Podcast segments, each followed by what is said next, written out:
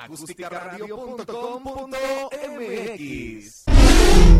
Dale voz a tus sentidos. Muy buenas tardes, tengan todos ustedes. Bienvenidos una vez más a su programa Tu Frecuencia, donde como ya saben hablamos un poquito de cultura, música, cine, series, anime y de todo un poco, ¿no? y bueno, estamos aquí este, en una tardecita, ya casi, ya casi noche de martes. Espero que, que, estén, que estén bien.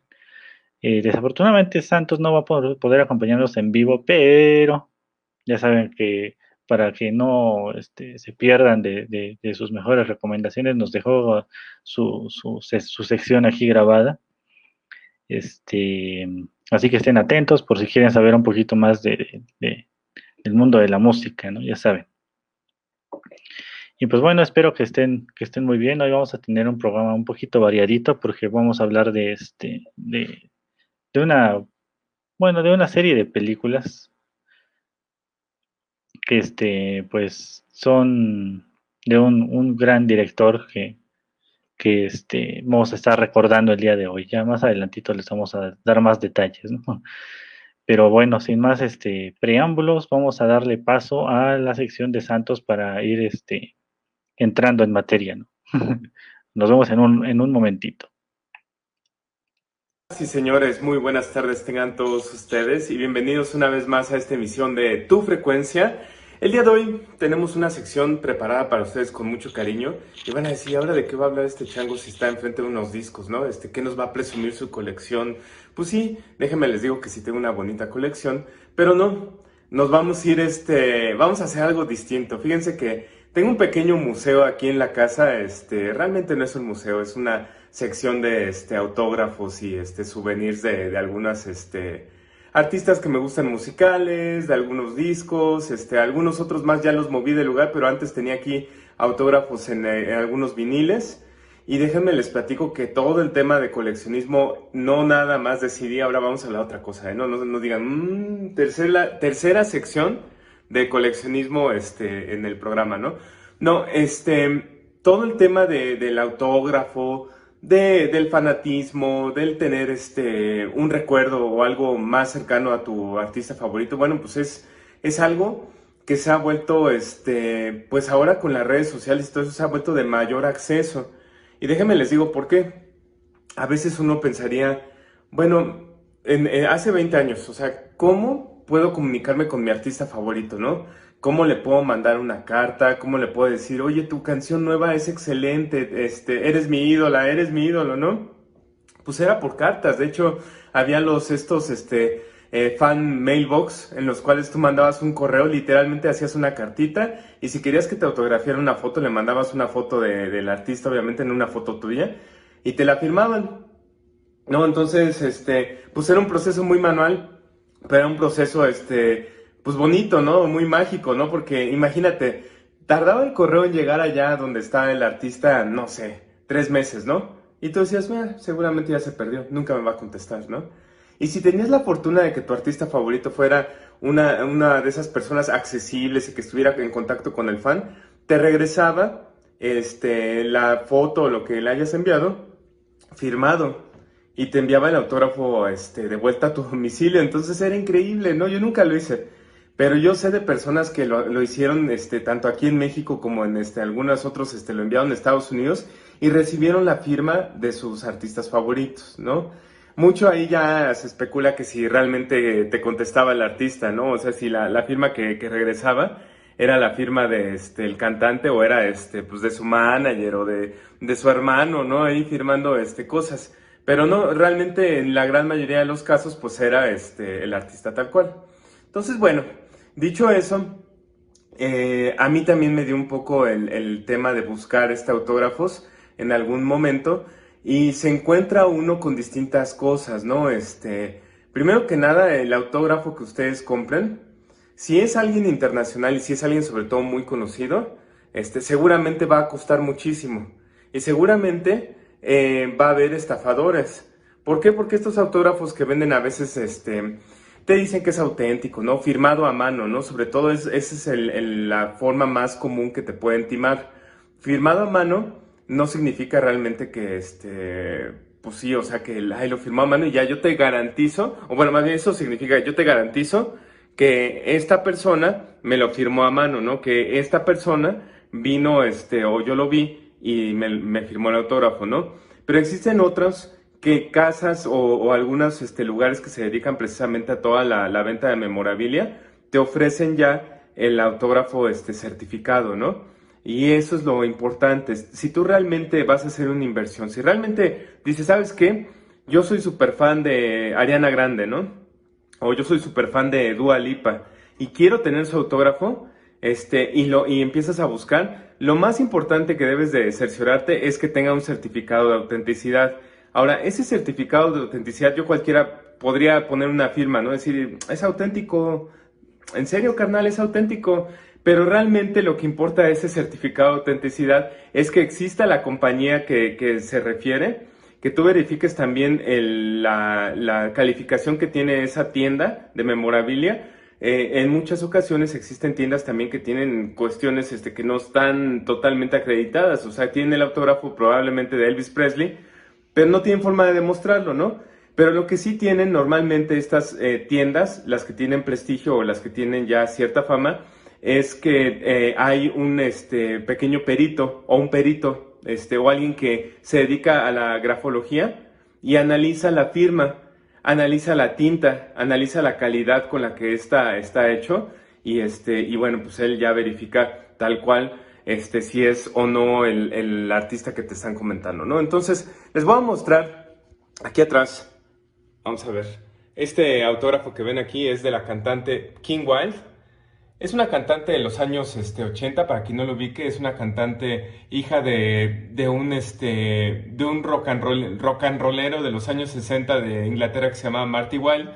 Y bueno, recordada por este, canciones como You Came, este, Keep Me Hanging On, muy ochentera esta chica. Y bueno, pues a mí me gustaba mucho y este lo conseguí en una ganga realmente, lo conseguí a través de, si no me equivoco, fue de Amazon. Y este, bueno, lo que sí me fijé primero es que tuviera un certificado de autenticidad.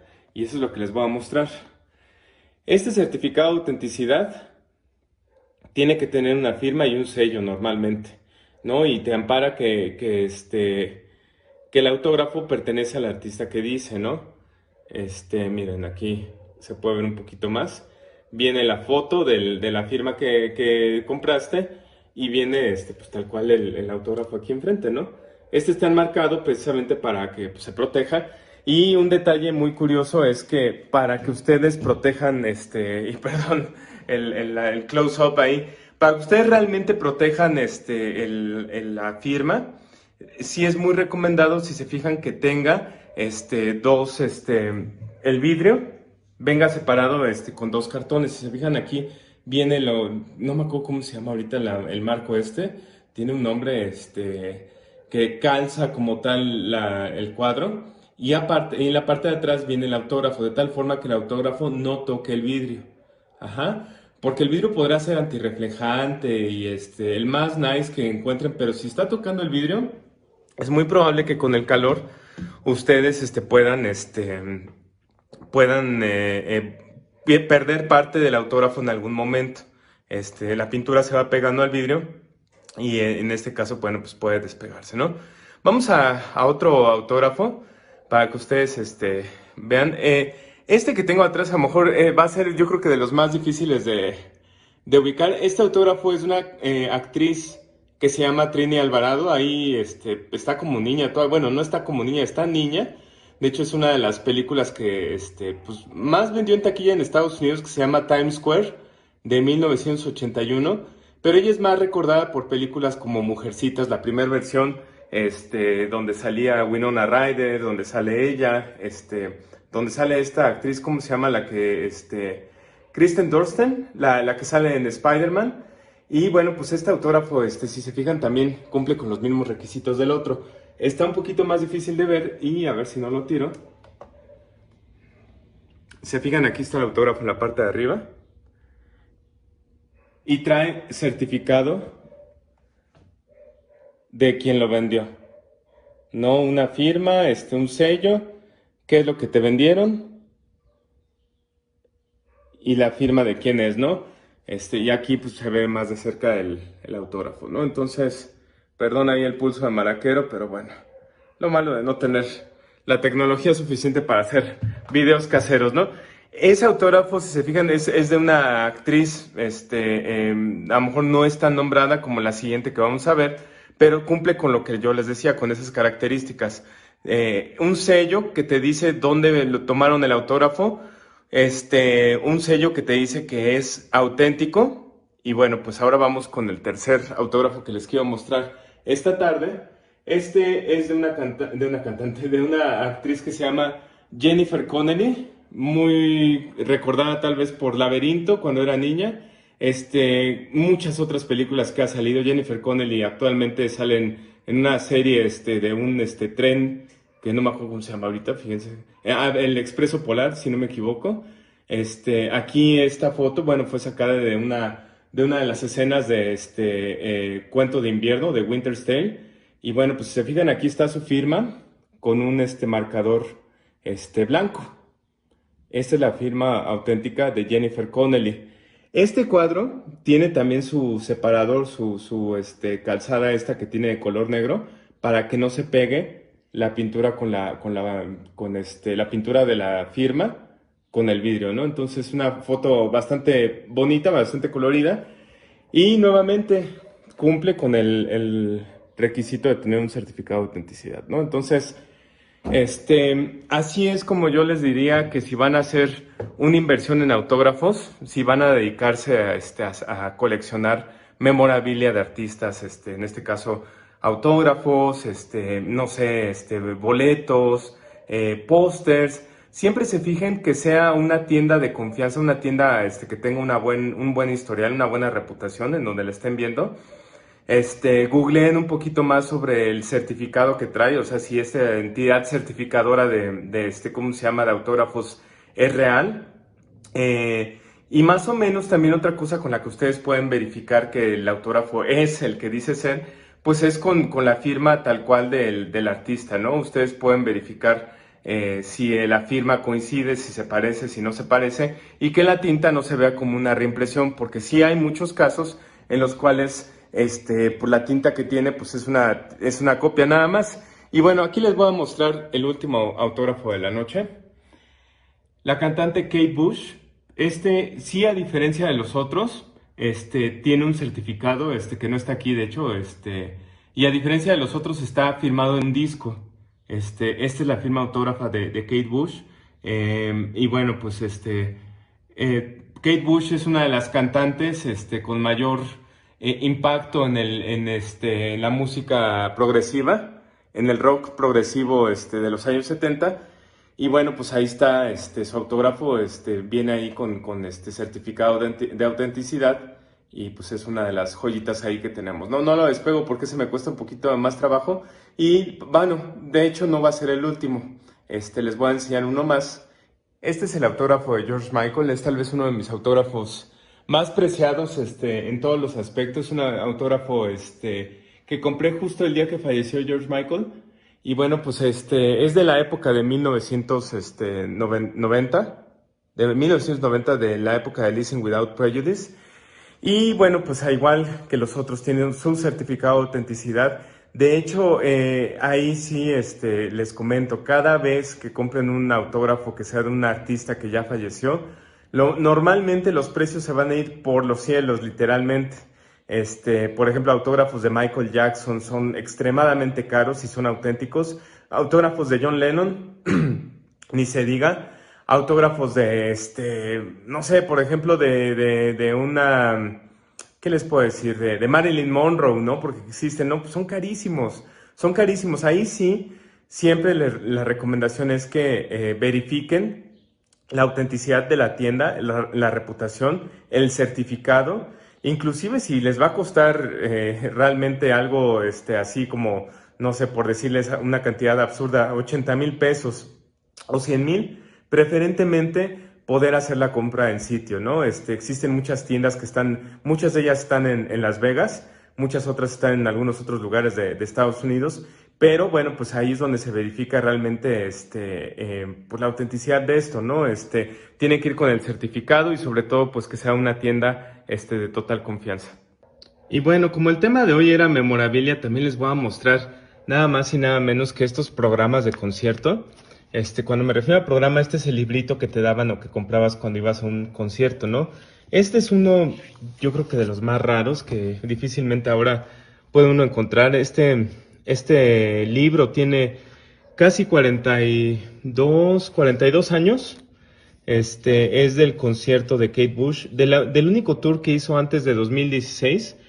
Este, este tour es el tour este, que hizo este, pues muy famosa Kate Bush por este, incorporar cosas teatrales en, en sus este, conciertos, como los micrófonos tipo este, los que usa Madonna, ¿no? Este, y bueno, pues este es algo bastante raro de encontrar. Kate Bush, como yo les decía, es una este, actriz y cantante y compositora de los años 70 que ha tenido muchísima influencia no solamente en el rock progresivo, sino también en general, pues en la, en la música. Este, se rumoraba mucho que en los años 80 ella este, andaba con, este, con Peter Gabriel, pero realmente no fue así. Y con David Gilmour, que fue quien la padrinó para entrar en la música, ¿no? A continuación les voy a mostrar otro que obviamente, pues para quien me conoce sabe que es mi, mi favorito, es George Michael. Este es este, el programa de la gira eh, cover to cover, este, lo tengo clasificado por obvias razones, y un boleto en vivo en el Tokyo Dome. Si se fijan ahí dice cover to cover 1991 Tokyo Dome.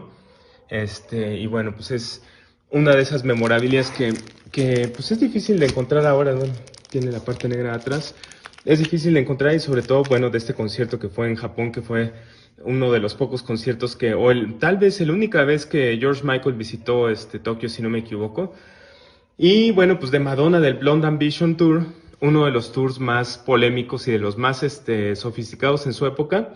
Este, se fijan, está en perfecto estado.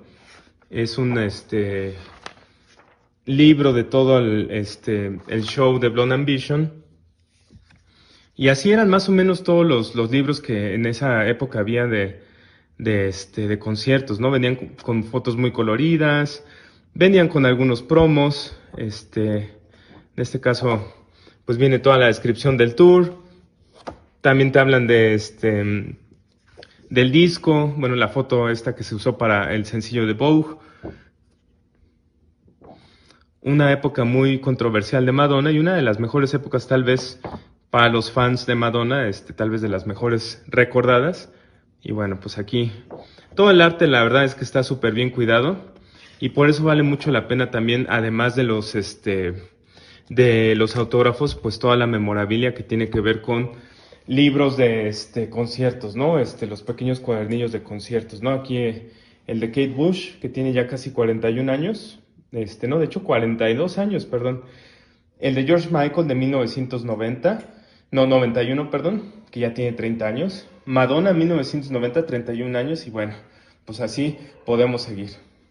Y bueno, definitivamente el mundo del coleccionismo este, pues es diverso, ¿no? El mundo de, de este, todo lo que tú puedes guardar de memorabilia de la música es muchísimo, pero lo más impresionante lo más bonito es que tú puedas tener a tu artista de la manera más cercana como tú lo creas. Si es a través de redes sociales este, y lo disfrutas así, adelante. Si es a través de comprar un boleto y estar en, el, en este, lo más cerca del escenario que se puede, adelante, esa es una muy buena opción también. Si es a través de eventos para, cliente, para clientes, para este, eh, fans, también los hay, ¿eh? este, hay eventos en los cuales tú puedes convivir con tu artista, depende qué artista y depende si los hace este, en, el, en el país este, y tú puedes convivir y, no solamente este, pasar un rato con, con, él, este, sino a veces hacen cenas o hacen este, eh, eventos este, musicales o firman autógrafos, también es una buena opción.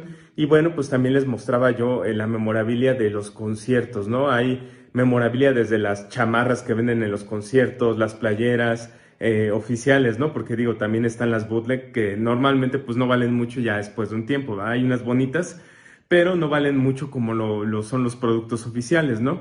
Y los libros de concierto que, este, bueno, pues si ustedes vieron, este, tienen muy bien cuidada la imagen y sobre todo te dan un muy bonito recuerdo de una gira que después de, de que va pasando el tiempo se te hace algo ya icónico, se te hace algo ya legendario, este, así como, por ejemplo, me acuerdo yo mucho de los Rolling Stones, en 1995, la primera vez que vinieron en a México. Este, así como para mí eso, a lo mejor para alguien más va a ser el concierto de Pink Floyd en México, ¿no? El único que hubo. Eh, o a lo mejor el primer concierto de Coldplay, ¿no? O a lo mejor, no sé, el, el concierto de Maroon 5, ¿no? El último concierto de Maroon 5, porque uno nunca sabe qué va a pasar después. Y probablemente algo que pensamos que no va a ser histórico va a terminar siendo histórico y probablemente, espero, digo, no le estoy diciendo mala suerte a Maroon 5, pero probablemente pueda ser un concierto que se haga legendario, ¿no? Este, o de los últimos, o no sé. Pero bueno, el tiempo ya lo dirá. Este, en este caso, bueno, pues la, la plática era sobre mantener un pedacito de esos recuerdos y mantener un pedacito de esa historia para uno mismo, ¿no? Para tenerla en casa. Bueno, pues vamos a seguir con el programa. Les recuerdo mis redes sociales es arroba campatadeo en Twitter. En Instagram me pueden seguir como santos-campa. Y pues vámonos con los micrófonos y las cámaras al estudio totalmente en vivo de Acústica Radio con Adonai Martínez. ¡Vámonos! Pues bueno, ya saben lo, que es el coleccionismo. Si tienen por ahí un autógrafo de alguna personalidad famosa, enmárquenlo. No lo tiren, no lo doblen, no lo guarden en una agenda porque después esas se van a tirar. este pues bueno, ya saben, este, si quieren buscar este, algún autógrafo de alguna persona famosa que ustedes este, quieran conservar, pues verifiquen bien que sea este, auténtico, no les vayan a dar este, una firma de, de, de, alguien hecha por ellos mismos. y este, pues tense ahí al pendiente, ¿no? Ya saben. Y pues bueno, vamos a seguir un poquito con el tema. Vamos a hablar hoy de, un, gran director. Vamos a quitar este. ¿Cuánto por el autógrafo de Andrea? Dice Daniel. pues está, está, está complicado conseguirlo. Bien complicado. Pero bueno, hoy, como les decía, vamos a hablar de un, este, un gran director que pues ya se nos fue recientemente el 5 de julio. Eh, es Richard Donner, un, bueno, fue uno de los grandes directores de las de unas sagas muy muy muy reconocidas, ¿no? De los años 80 y de los 90 todavía, ¿no? bueno, Richard Donner, ya habíamos hablado de él anteriormente en alguna en su única, por así decirlo, película de, terror, suspenso que, que realmente es este de las que se volvieron de culto, que es este, La Profecía de 1976. Eh, bueno, esta, esta película, como ya habíamos hablado antes, pues se volvió, este, fue, fue, fue un super hitazo, ¿no? como dicen, este, fue de sus primeras películas. Finalmente fue la que lo, lo impulsó a, a, llevar, este, una, pues una buena carrera cinematográfica, ¿no? Aparte, este, después de esa película vino una de las sagas que lo llevó como que, uff, increíble, ¿no? Eh, que es Superman en 1978. Aquí él tuvo la suerte de estar disponible, porque en sí la productora quería, este, pues eh, tenían ahí la propuesta de decirle a, a Steven Spielberg, ¿no? Que hiciera la película, pero el detalle es que pues él quería cobrar mucho dinero y dije, dijo la productora, pues vamos a ver cómo le va con Tiburón, que es la película que estaba haciendo en ese entonces, ¿no? Y como la película le fue bien, pues ya cuando ellos quisieron este, decirle, pues ven, ven para hacer la película, pues él ya había tomado otros proyectos y pues ni modo, ¿no? Se quedaron sin la, sin, sin la dirección de Steven Spielberg. Y pues bueno, esta saga de Superman, pues fue, bueno, todo el mundo creo que la ha visto. Eh, es de 1978, como les comentaba. Está protagonizada por Christopher Reeve, que ya este, pues también ya, ya se nos fue. Eh, también uno de los que bueno, dos, dos actores que fueron los más importantes, que de hecho los destacaron más en los créditos que, el mismo Christopher Reeve, porque él no era conocido en ese entonces, ¿no? Y era este Marlon Brando, que hizo el papel de Jorel, el papá de, de Kal-El, o sea, el padre biológico de Clark, ¿no? Y Gene, Hackman, que hace el papel del ex Luthor. Ellos eran los, los, más conocidos en ese entonces y pues les dieron así como que su, su mayor importancia ¿no? en, los créditos de la película. Por ahí hay, hay rumorcillos de, y, curiosidades que puedes encontrar ahí este, en, en, internet de, de, Marlon Brando. Y por ahí dicen que, este, que pues no quería memorizarse sus, sus líneas, ¿no?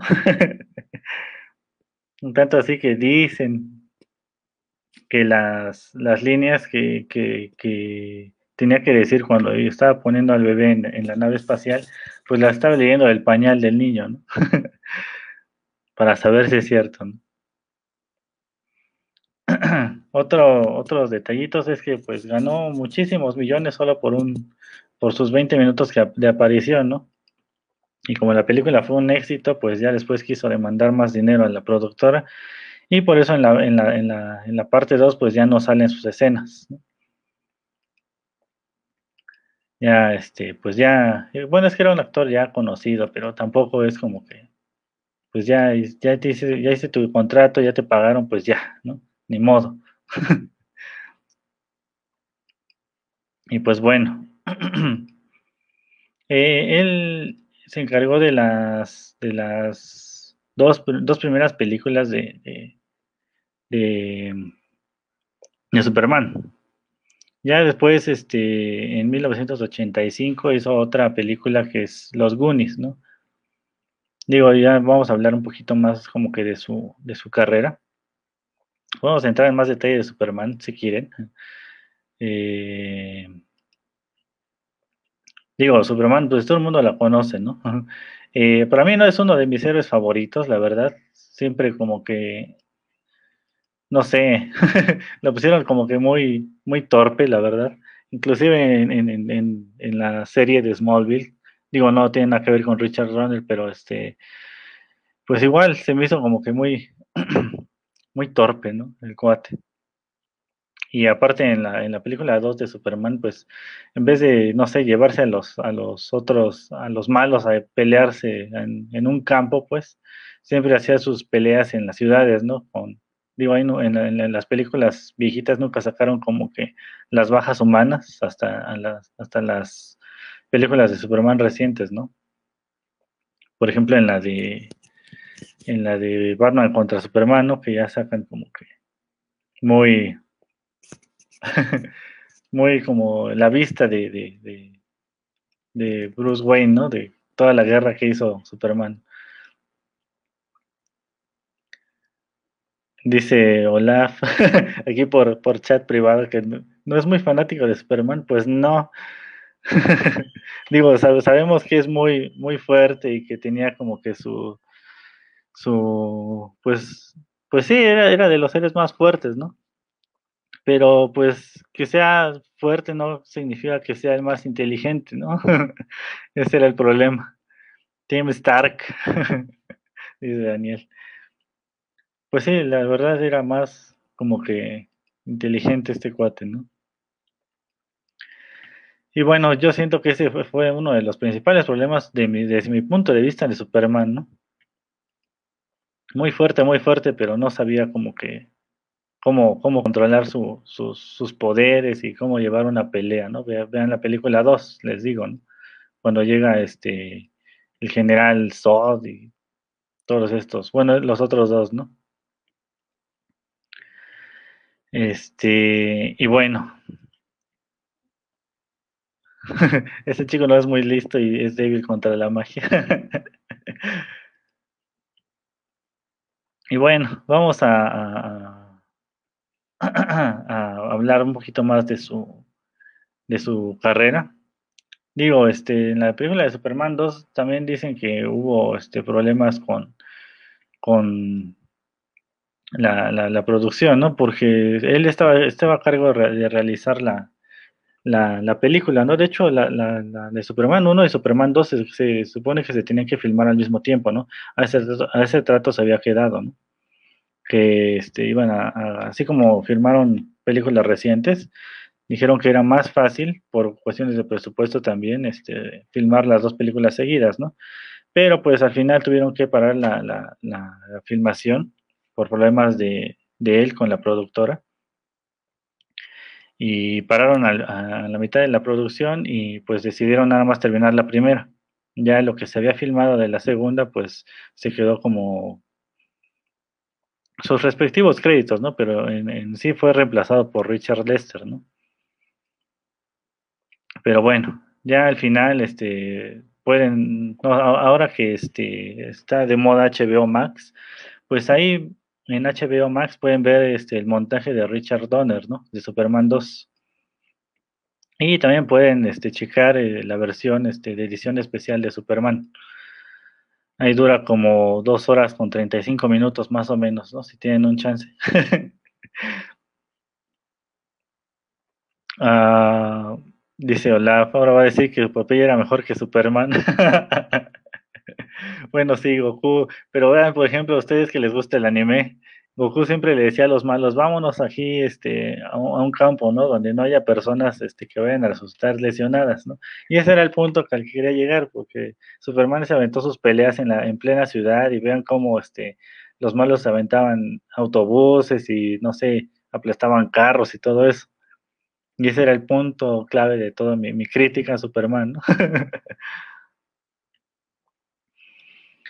y bueno, eh, otra de las películas que les decía de 1985 es Los Goonies, ¿no? Para los que les gusten las películas como que de aventuras más, este, digamos, infantiles, eh, pues Los Goonies, ¿no?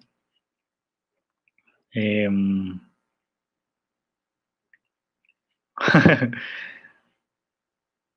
Ya, sus comentarios de Daniel y de, de Olaf ahí van a seguir, ¿no? Otra película que no es, no es este infantil, pero es una película de época, es Lady Hawk. O este, el hechizo de halcón o el hechizo de Aquila, ¿no? Como en muchos lugares le pusieron diferentes nombres, ¿no? Ya saben cómo es, cómo es esto. Eh, bueno, esta película ya habíamos hablado anteriormente también de ella. Si no la han este, checado, pues vayan este, a la sección de podcast o a, los videos que estén en YouTube. Ahí pueden encontrar este, también nuestras, nuestros programas pasados. Pero bueno, para los que no este, hayan visto como que nuestra reseña, pues es una película donde un, un este, monje, bueno, un, eh, un obispo, ¿no? que era este pues el malo de la historia, ¿no? Él, él, él, él aventó un hechizo a, a, a, esta pareja y lo hizo para, para separarlos, ¿no? Ella se convertía en halcón este, durante el día y él era un humano durante el día, ¿no? Pero este, pues ya por la noche él se convertía en un lobo. La cosa es que no podían estar juntos, que era como que el plan del, del obispo este, ¿no? Eh, y pues aquí es su, su, su, batalla de Navarro, ¿no? Que se llama el protagonista, ¿no? Pues pelear contra, el obispo para liberar este, a, ella, ¿no? Que por cierto el papel de la protagonista lo hace Michelle Pfeiffer cuando era muy joven. Ahora, este, pues también está un poquito como que...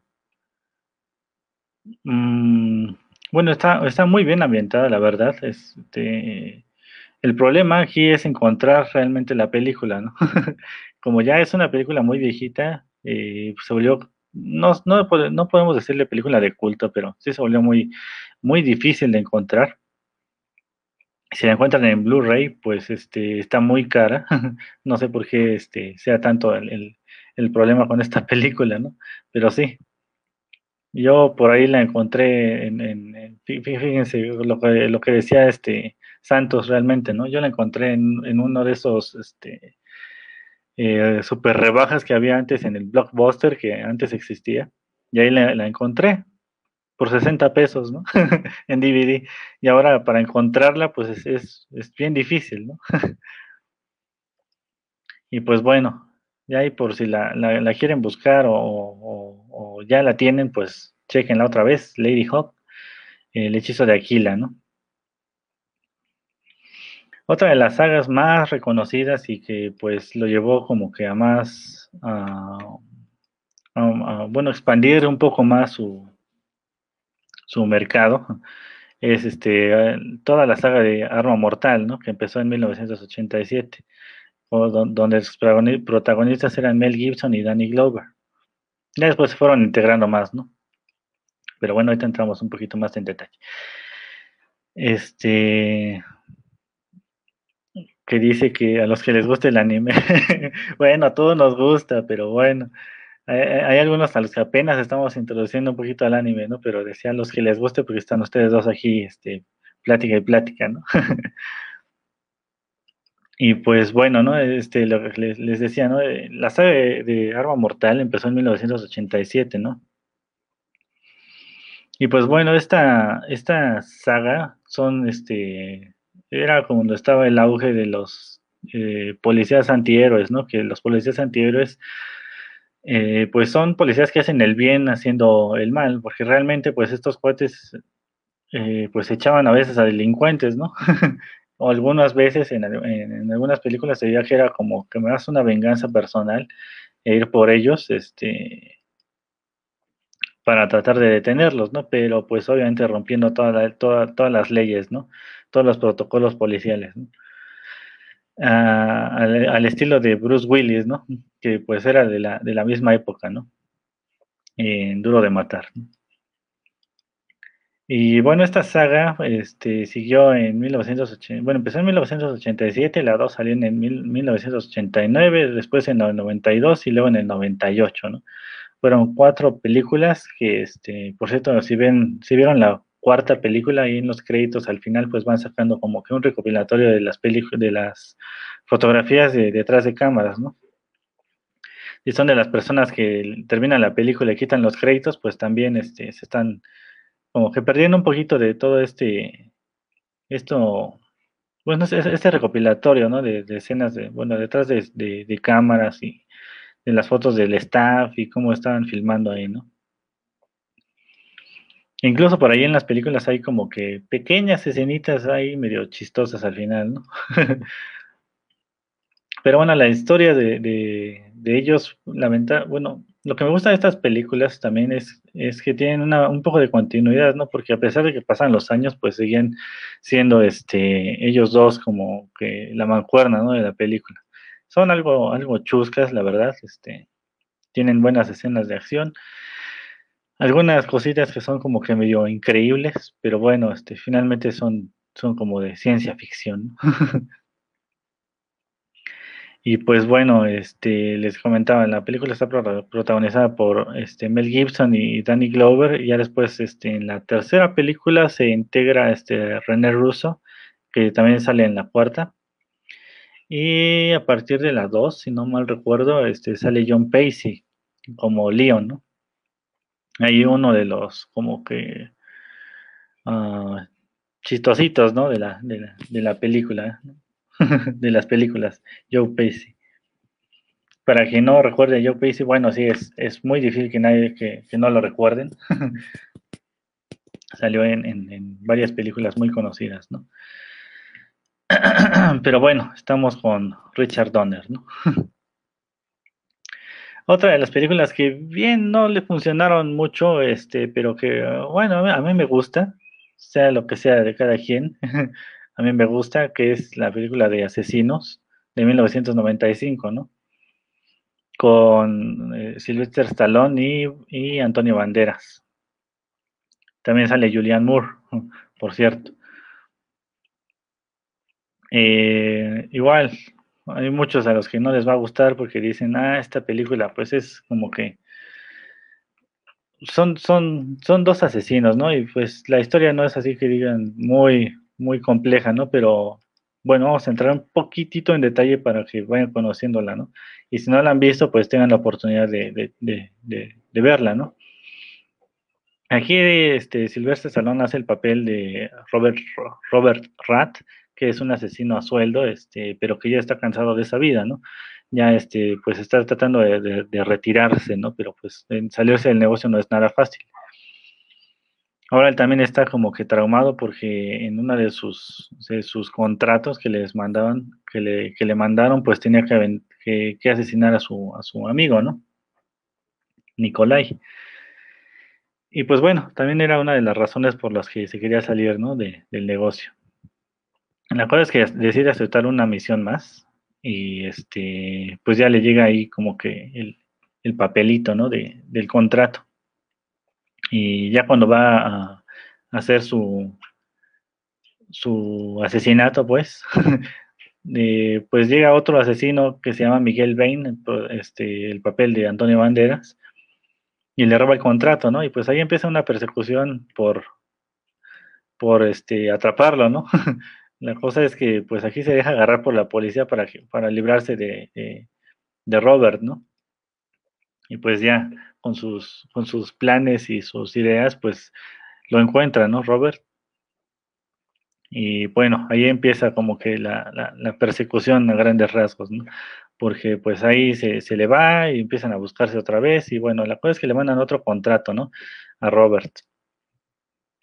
Y él pide una explicación, ¿no? Que quién, quién demonios es Miguel Bain.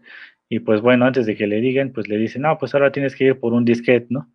y ahí es este, donde aparece Julian Moore, que hace el papel de Electra, ¿no? Y pues bueno, él, él como, como ya se quiere salir del negocio realmente, pues digamos que no es lo mismo este, que esté echándose a hombres, ¿no? Y a gente mala y todo eso matar a Electra, ¿no? Así que decide trabajar con ella para que le dé el disco y pues tratar de cumplir el contrato sin tener que matarla, ¿no? Y pues bueno, ya después van como que saliendo un poquito de, de desenvolviendo, ¿no? Cómo está la trama, porque resulta que tienen, tiene una razón de ser, ¿no? De que la, hayan mandado a matar a ella y de que eh, pues hayan matado a Nicolás y, todo esto, ¿no? Ya después van sacando como que un poquito de, de por qué, ¿no? De las cosas. Y pues bueno, hasta aquí vamos a dejar la de Asesinos de 1995, les dije, ¿verdad? Y pues bueno, de aquí ya fueron como que más como de productor, productor ejecutivo y toda esa, serie de, ya no como director, ¿no? Eh, um, por si vieron las películas de X-Men, digo, la, primera de X-Men del, del, 2000 fue pues este productor ejecutivo, ¿no? Ya no fue como que muy, este, aventarse la, a la dirección, ¿no? Otra película que, que, sí estuvo de dirección fue 16, bueno, Muerte Súbita le pusieron, ¿no? 16 calles. Esta es protagonizada por Bruce Willis, Mos Def y David Morse.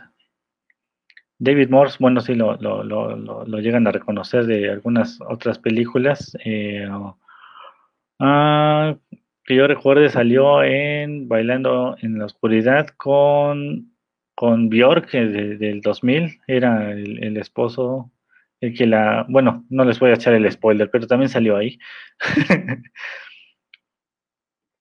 y pues bueno, este... Aquí en esta película se supone que Bruce Willis es un veterano alcohólico que ya, este, pues, no es como que muy, no le tiene mucho aprecio a su vida, ¿no? La cosa es que un día este, le, dicen que tiene que escoltar a, un, a un este, ladrón y este, descubre ahí alguna, algunos complots ¿no? que están en, en, en, la, en, la, en la policía y pues después termina ayudando a, Eddie, ¿no? bueno, a Mos Def, ¿no? Que es el, es el asaltante, el ladrón, y pues van, van, va este, tratando de resolver la, la, la, el, problema de corrupción y de cómo la policía está este, involucrada con ciertos negocios turbios, ¿no? Y lo descubre gracias a, hasta a que va protegiendo a, a Moss, ¿no? Y pues bueno, si se fijan, varias de las películas de, de Richard Donner tienen como que ese, ese ese tinte, ¿no? Digo, salvo Superman, ¿no? Y este, pero bueno, la saga de, por ejemplo, de Arma Mortal, pues todos tienen así como que el policía que hace cosas buenas y cosas malas al mismo tiempo, ¿no? Y asesinos, pues los finalmente el, protagonista es un asesino, ¿no? Pero pues ya se quiere retirar y pues conoce a, Electra y pues gracias a ella pues como que encuentra la manera de, retirarse, ¿no? Y pues esta de 12, digo 16 este, bloques, igual, o 16 calles más o menos, pues es lo mismo, ¿no?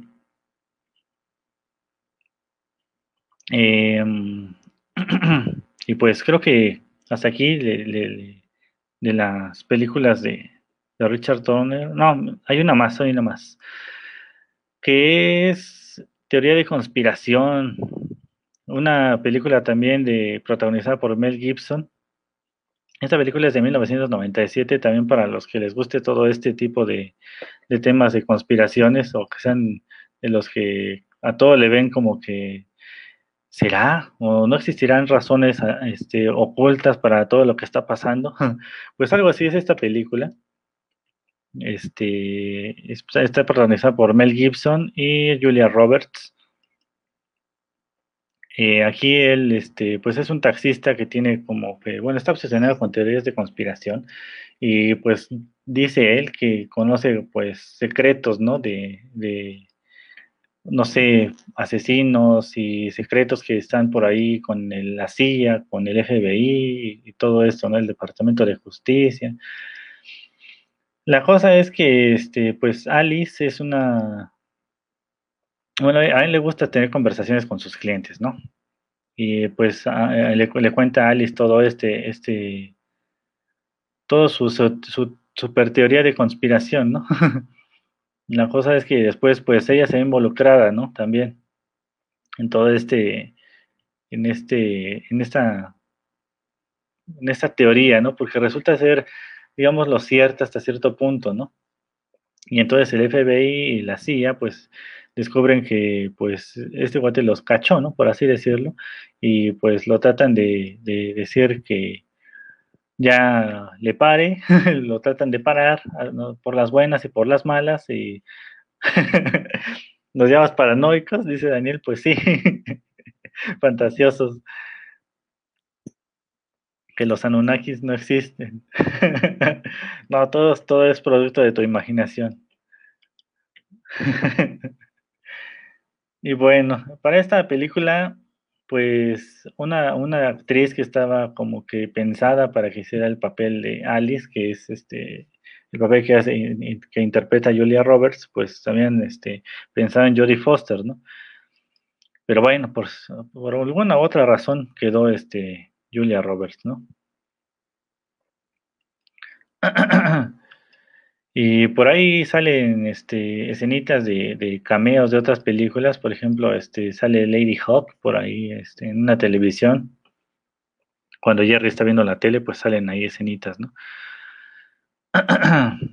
Ah, el propio, bueno, también Richard Donner sale ahí. Digo, no, no era como, como el, como en las películas de Marvel, ¿no? Que de repente salía ahí el director este, de, de, extra, ¿no?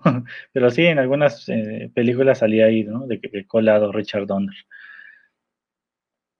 Y pues bueno, si les gustan las películas este, conspiranoicas o son de los que dicen todo esto es una, una este, conspiración o es parte de planes de, de, organizaciones mundiales y todo esto, pues vean esta película Teoría de Conspiración es de 1997, tal vez por ahí este, digan, pues es que es la verdad, ¿no? Y, es lo que pasa realmente, ¿no?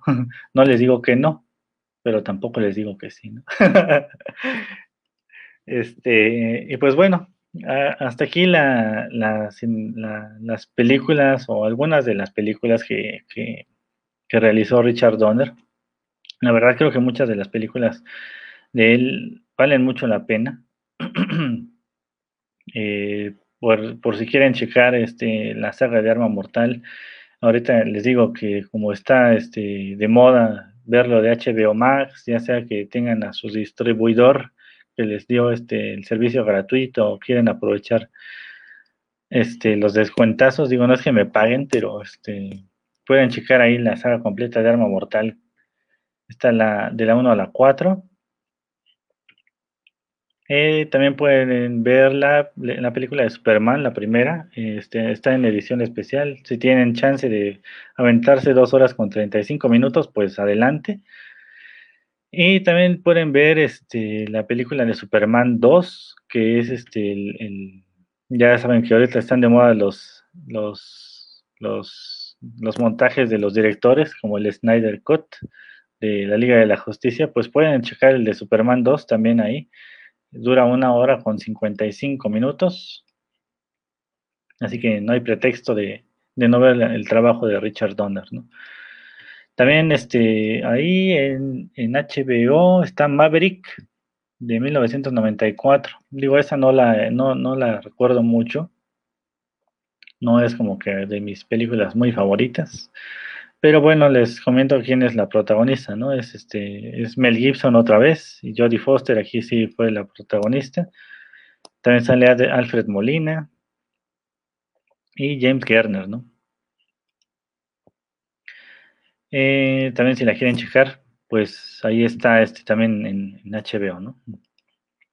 Y bueno, dice Daniel, ¿no hablarás de la película de Alfalfa? Mm, no.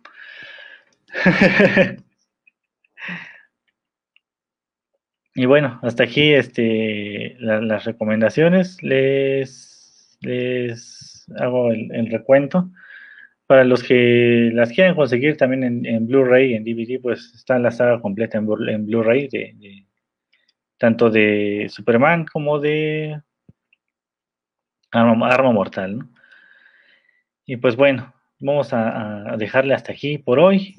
Espero que les haya gustado el programa y si no, pues le aceptamos este, críticas, comentarios y si tienen alguna, alguna este, recomendación, algún tema, no sé si quieren que hablemos un especial de anime, de, de, películas, no sé, de ciencia ficción, de terror, películas viejitas, o si quieren que recomendemos algún tipo de género de música, pues también déjenos sus comentarios. Sí los leemos, aunque, aunque luego digan que no los leemos. Sí, este, estamos al pendiente de lo que nos dejen aquí este, como comentarios, ¿no? Y pues bueno, les dejo las redes sociales. Anime y Gore, dice Daniel. Gore, Gore, un género de cine, ¿no? Bueno, no soy muy fanático de ese, de ese tipo de cine, pero va, les voy a preparar unas buenas películas de ese, de ese género. Hay este, muchas que son como como que tienen cierta buena, cierta temática que podría considerarse buena, ¿no? Iba a sugerir, son como niños, pero va a decir que no. Pues no, la verdad, estas películas no me gustaron para nada. Así que no. Leí tu comentario, pero no. Eh, bueno, les recordamos, les recuerdo nuestras redes sociales. Pueden este, seguirnos aquí en nuestro canal de Facebook, que es este Acústica Radio. Pueden seguirnos en nuestro canal, bueno, en nuestro perfil de, Instagram, que es acústica-radio. En Twitter también acústica-radio. Este, pueden pasarse a nuestro canal de YouTube, donde pueden ver este y otros programas eh, que tenemos aquí como eh, Territorio Comanche, que pasa los lunes y jueves a las 2 de la tarde con Vanessa Rojas y René Cáceres. De una vez les digo toda la programación. Eh, también pueden encontrar Espacio Ácido, que pasa los lunes a la 1 de la tarde con Sol Arenas y Julio Ochoa. Con los martes, hace ratito pasó este, entre emprendedores con Iván González, por si quieren este, abrir su propio negocio, no saben cómo hacerlo, tienen alguna duda pues ahí pueden este, preguntarle a Iván con, toda confianza, ¿no? Mañana a las 12 no se pierdan la cocineta con Sara Velázquez, por si quieren este, preparar alguna nueva receta, por si quieren pedirle a alguien que haga esa receta, eh, por si no tienen este, una idea de qué, de qué comer ese día, pues ahí pueden este, encontrar alguna buena idea, ¿no? Y también no se pierdan el lado, B con Patti Palma eh, todos los jueves a las 6 de la tarde, ¿no? Ahí un poquito de, detrás de la música, ¿no? De, detrás de escenas. Y pues bueno, espero que les haya gustado el programa, les digo. Hoy hablamos de Richard Donner, un poquito de su trayectoria, de las películas que a mí me gustan mucho. Y pues Santos habló de coleccionismo, de, en esta ocasión de autógrafos y coleccionables, ¿no? Este, boletos y todo este, este asunto de coleccionar este, música, bueno, sí, coleccionismo de música y de su actriz favorita, ¿no? pues bueno, los dejo, nos vemos el próximo martes aquí a las 7 de la, de la noche, noche tarde. Espero que la hayan pasado bien y pues nos vemos la próxima semana. Síguenos en nuestras redes sociales. En Twitter como arroba acústica-radio. En Facebook como acústica radio. Y suscríbete a nuestro canal de YouTube, en donde podrás seguir nuestras transmisiones en vivo. Dale voz a tus sentidos.